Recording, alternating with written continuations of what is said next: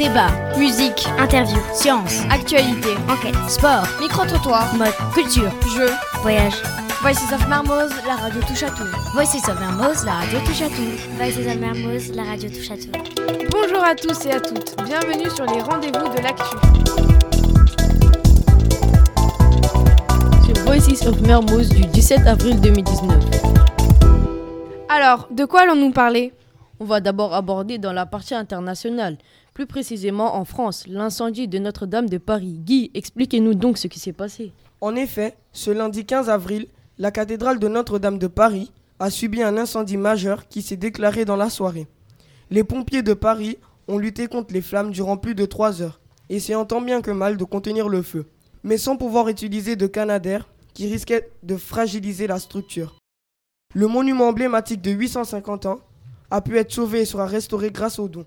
Terrible incendie qui, je pense, a bouleversé beaucoup de gens. On reste en France avec Lise Marie qui va nous éclaircir sur le sujet des Gilets jaunes. Le mouvement des Gilets jaunes commence en octobre 2018. Ce mouvement social continue en 2019 grâce aux diffusions sur les réseaux sociaux et aux appels à manifester. Certains Français manifestent dans toute la France pour dénoncer l'augmentation de la taxe intérieure sur les produits énergétiques. De nombreux dégâts sont causés comme la destruction de magasins ou les mobilisations sur les routes. 1,3 million de personnes ont participé à ces manifestations. 11 morts, 4000 blessés et 11 090 arrestations depuis 2018. Le président Emmanuel Macron se retrouve dans une position délicate et décide d'organiser des débats avec les Gilets jaunes pour les écouter et comprendre les raisons de cette manifestation. Ce mouvement va engendrer aussi le doute face à la police, car les policiers ont causé de nombreux blessés au lieu de protéger la ville. Très bien, on passe maintenant à un autre pays européen, l'Angleterre avec le Brexit expliqué par Toscane et Isor. Si vous ne le saviez pas, le Brexit est la sortie du Royaume-Uni de l'Union européenne. En France, une source à l'Élysée a déclaré mardi 9 avril 2019 que Paris ne s'opposerait pas lors d'une réunion pour le report de la date du Brexit. Le même jour, la première ministre britannique Theresa May s'est rendue à Berlin puis à Paris pour tenter de convaincre Angela Merkel et Emmanuel Macron de soutenir sa nouvelle demande de report du Brexit. La chancelière allemande Angela Merkel a quant à elle jugé possible un report du Brexit jusqu'à 2022. Donald Tusk, président du Conseil européen, a appelé les États membres et a accepté un délai allant jusqu'à un an maximum. Cette même source précise cependant qu'une durée d'un an pour cette nouvelle extension apparaissait trop longue à la France et qu'elle ne pourrait pas dépasser la date du 31 décembre 2019. Tout ça m'a l'air bien compliqué. Maintenant, de quoi allons-nous parler, Mansour? On sort de l'Europe et on se dirige vers l'Éthiopie avec un terrible crash d'avion. Erwan, qu'est-ce qui s'est passé? Le 10 mars 2019, le vol 302 Ethiopian Airlines reliant Addis Abeba, capitale de l'Éthiopie, à Nairobi, capitale du Kenya, s'écrase 6 minutes après son décollage. 157 victimes du crash, dont 149 passagers et 8 membres de l'équipage, ce qui en fait l'accident le plus meurtrier de l'histoire d'Ethiopia Airlines.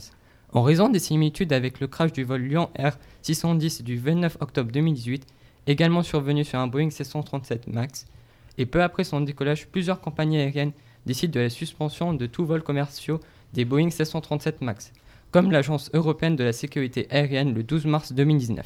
Merci Erwan. Des attentats ont eu lieu partout dans le monde, mais penchons-nous sur celui de la Nouvelle-Zélande.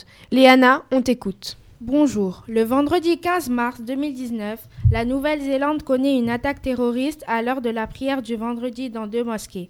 La mosquée Al-Nour, où 41 personnes ont été tuées, et la mosquée Linwood, à 5 km de là, avec 48 personnes, dont des femmes et des enfants grièvement blessés. L'auteur de ce carnage est un Australien prénommé Breton Tarrant. Il est apparu comme quelqu'un de rationnel et qui ne souffre pas d'un handicap mental. Il est arrêté le jour même avec trois autres suspects. La première ministre, Racinta Ardern, a annoncé que son gouvernement avait donné son accord de principe pour durcir la législation sur les armes. Pour rendre hommage aux familles des victimes, elle a porté un voile ainsi que d'autres femmes de la police en signe de solidarité. Merci Léana, on vous retrouve juste après la pause.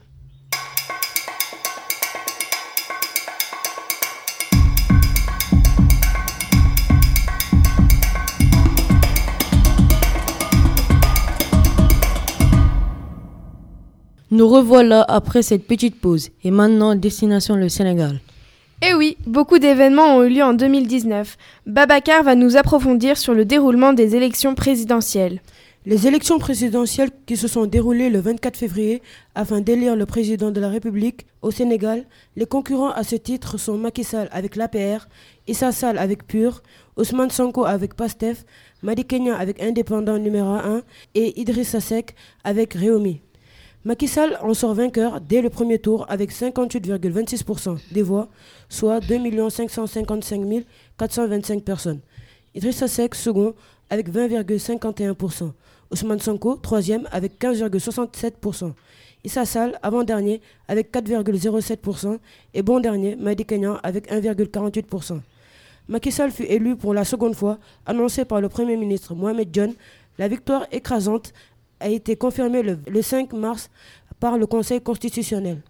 Macky Sall est élu président alors, Tida, qui dit élection dit investiture Oui, le 2 avril 2019 à Dakar, la cérémonie de prestation de serment du président Macky Sall a eu lieu au centre d'exposition de Djamnadio avec près de 4000 invités avec une dizaine de chefs d'État. Il s'agit des présidents de la République démocratique du Congo, Guinée-Bissau, Mali, Côte d'Ivoire, Niger, Togo, Gambie, Mauritanie, Rwanda, Guinée, Libéria, Éthiopie, avec aussi l'ancien président français Nicolas Sarkozy et l'ex-premier ministre du Grande-Bretagne Tony Blair ont également participé à cette cérémonie. Ils ont tous débarqué à l'aéroport Léopold Sédar Senghor. Dakar était le point de rendez-vous des grands dirigeants avec des délégations venues du reste du monde. La libération, les observateurs sont unanimes que Macky Sall va, va à coup surbattre un record africain en termes de président et de chef d'État, de gouvernement et de délégations étrangères. Le journal cite aussi que plus de 300 journalistes étrangères ont couvert cet événement boycotté par les leaders de l'opposition. On reste au Sénégal. Mais qu'est-ce qui se suit après les élections sénégalaises? La fête de l'indépendance, bien sûr. Chaza, tu as le feu vert. Proclamée le 4 avril 1960, l'indépendance du Sénégal est célébrée chaque année dans les grandes villes du pays. Le jour est férié pour tout le monde. Des défilés militaires, des fêtes d'école et quelques événements sont organisés.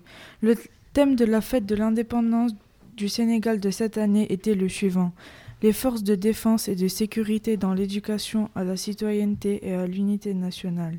Le défilé militaire verra parader à Dakar avec 5850 personnes, 345 chevaux, 124 motos.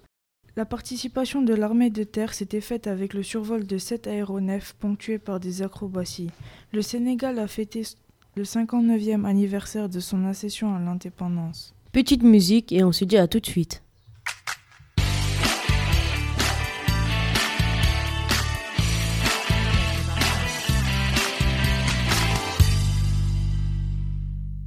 On passe maintenant à l'actus société. De quoi allons-nous parler, Mansour? De sport, évidemment, collègues. Karim et Elsa vont nous passer le micro avec la Ligue des Champions. Pendant les huitièmes de finale de la Ligue des Champions, nous avons pu assister à trois magnifiques remontadas. Du côté de la Juve et de l'Atlético, à l'aller, les Cochoneros nous ont fait un match splendide, avec une possession de la balle absolue qui s'impose 2-0 à domicile, avec en face des Turinois inactifs qui s'imposeront ensuite au Juventus Stadium avec un triplé de Ronaldo. Les Merengues gagnent à l'aller à l'extérieur contre l'Ajax 2 buts à 1. Mais l'Ajax, avec le potentiel de ses jeunes joueurs, humilie les triples champions de la Ligue 4 buts à 1. Le club de la capitale a surpris le monde du football en s'imposant 2 buts à 0 à Old Trafford avant de se faire remonter par les Red Devils 3 buts à 1 au Parc des Princes. Nous vous donnons tous rendez-vous pour les quarts de finale retour de la Juventus contre l'Ajax et le Barça contre Manchester United mardi 16 avril à 19h et également Manchester City contre Tottenham et Porto contre Liverpool mercredi 17 à 19h. Très bien, merci, on y sera. Alors, maintenant, passons à une nouvelle tragique. La mort d'un footballeur. C'est bien ça, Mansour? C'est bien ça, et même en direct avec Awa et Zora.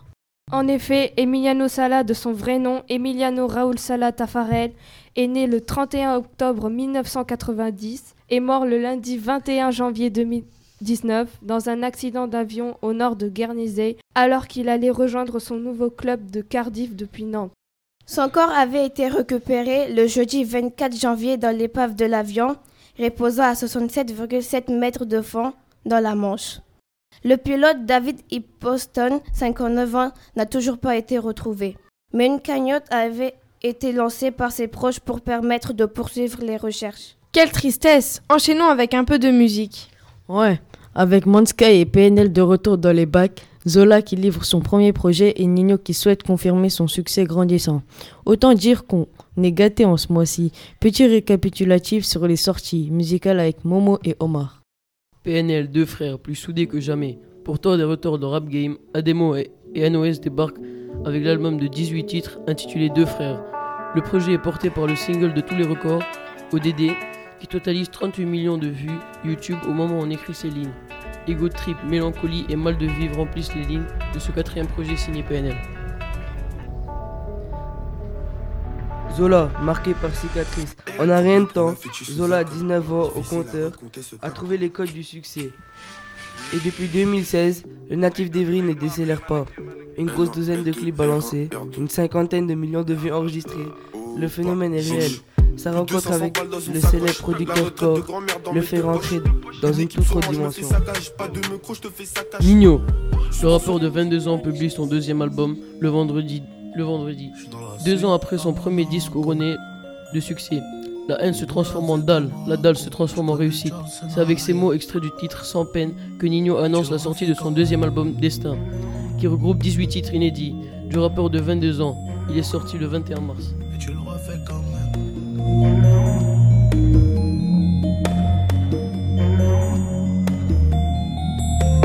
J'suis dans la suite à Monaco, une boulazée d'un braco. Tu connais déjà le scénario, mais tu le refais quand même. J'suis dans l'audi, dans le quattro, et madame voudrait l'anneau, et madame voudrait l'anneau, elle voudrait que je l'emmène. Merci Omar et Momo. Restons dans l'actualité société. Yael et Léa vont nous présenter les nouveaux challenges sur les réseaux sociaux. Plusieurs challenges dangereux ont fait le buzz dans le mauvais côté, comme le Momo Challenge au mois de juillet 2018. Ciblant les adolescents, des usagers WhatsApp se présentant sous le nom de Momo tentent de convaincre d'autres utilisateurs du système de les contacter par téléphonie cellulaire.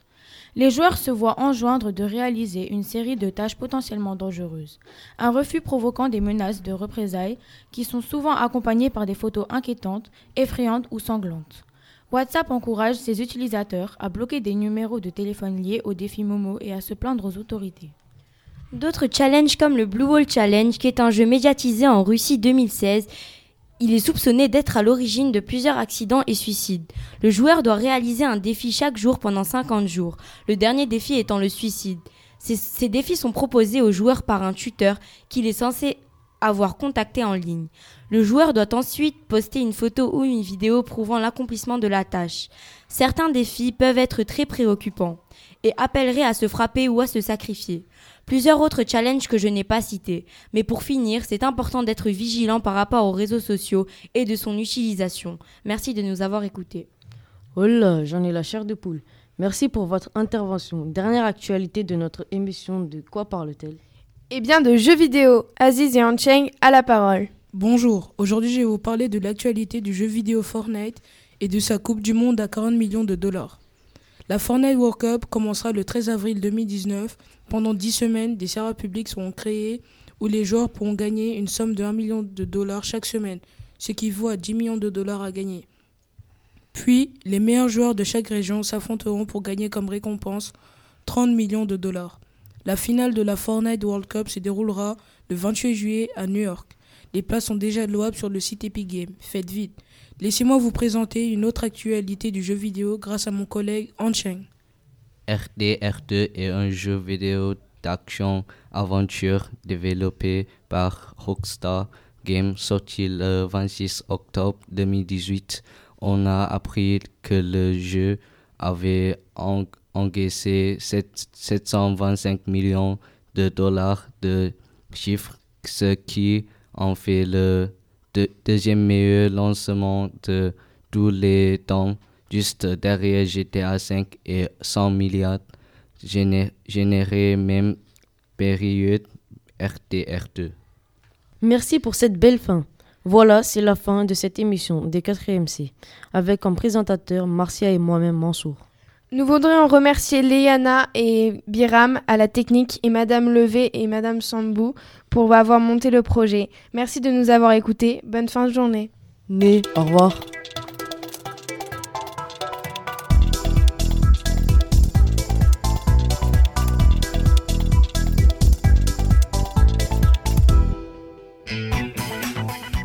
Débat, musique, interview, science, actualité enquête, sport, Micro-trottoir. mode, culture, Jeux. voyage. Voices of Marmoz, la radio touche à tout. Voices of Mermoz, la radio touche à tout. Voices of Mermoz, la radio touche à tout.